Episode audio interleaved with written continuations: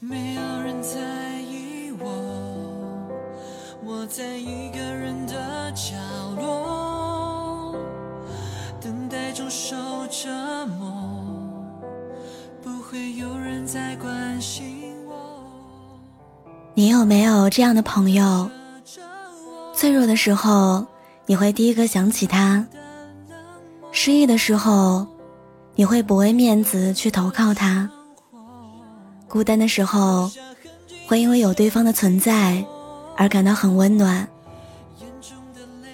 你们可以很久不联系，可以不点赞朋友圈，不秒回微信消息，但是当彼此有需要的时候，一定会不论距离。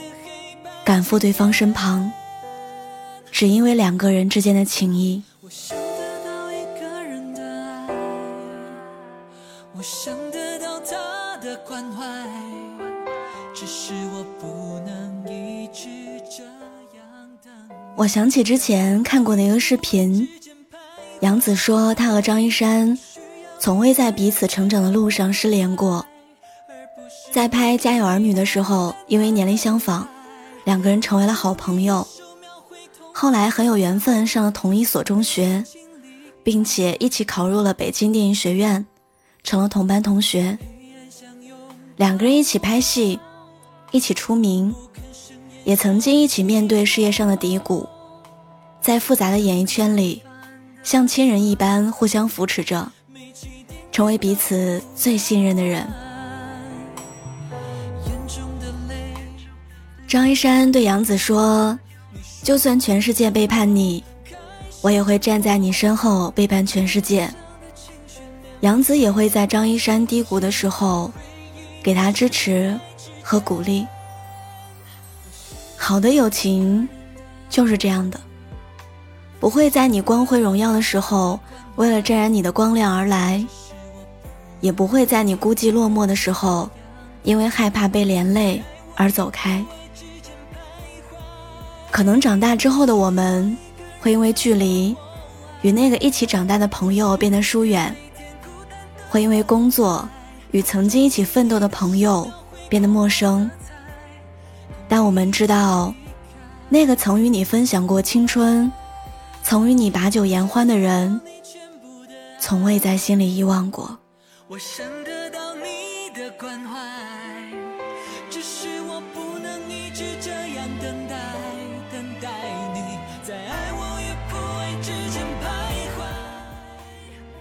就像张一山评论杨子的友情说：“你有你的生活和工作，我也如此。但内心深处一直牵着彼此。那个放在心里的牵挂，就是我们对朋友最大的思念。”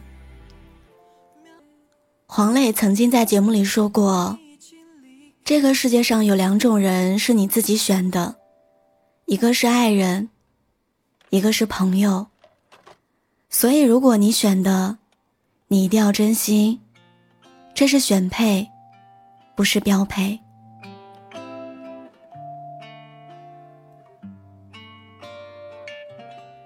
事实上，也确实如此，朋友是一种双向选择的关系。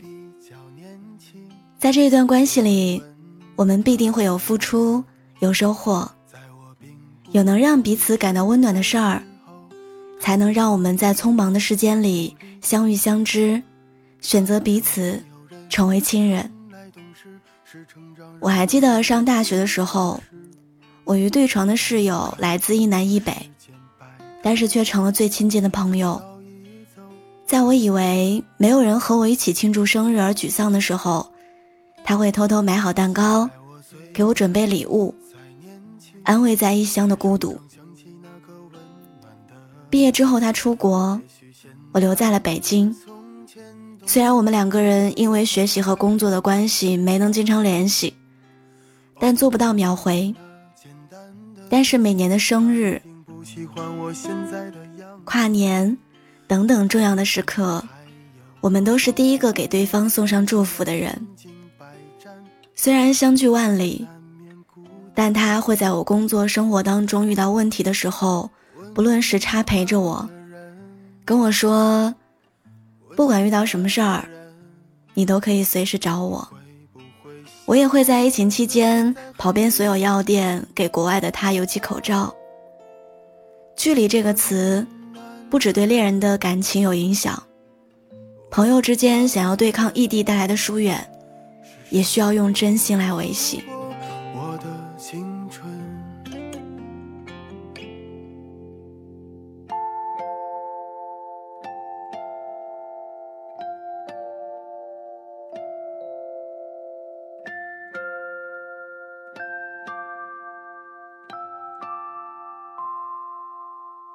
那年我收获了爱情，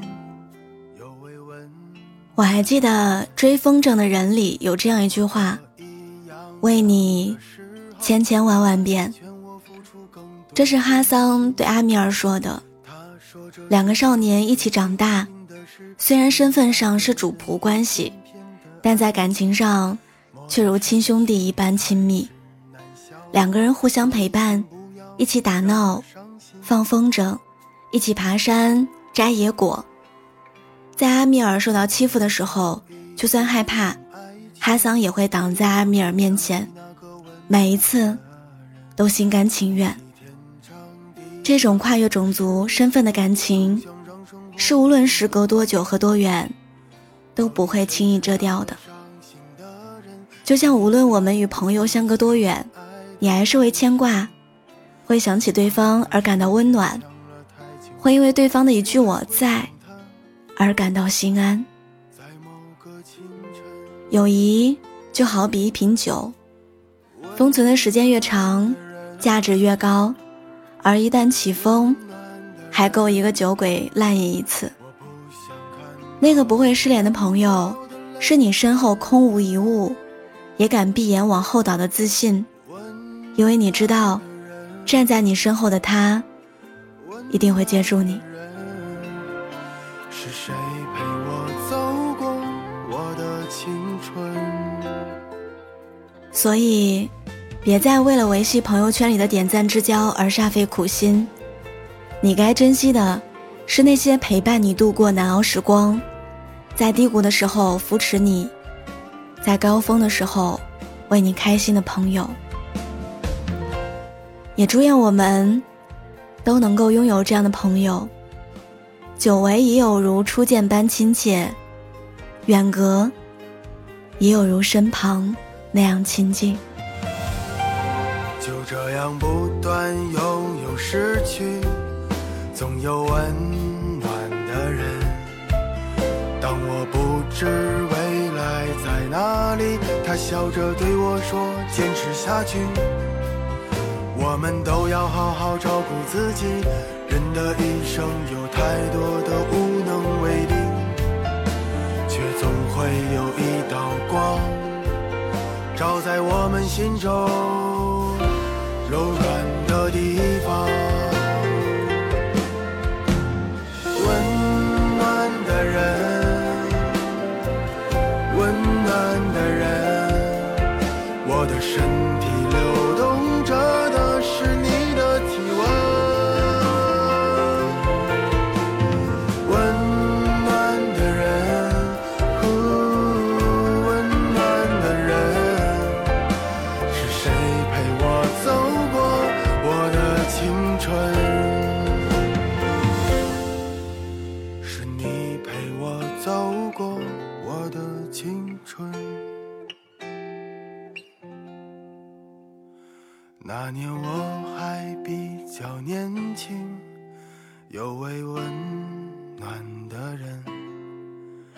他把自己唱给我听，陪我经历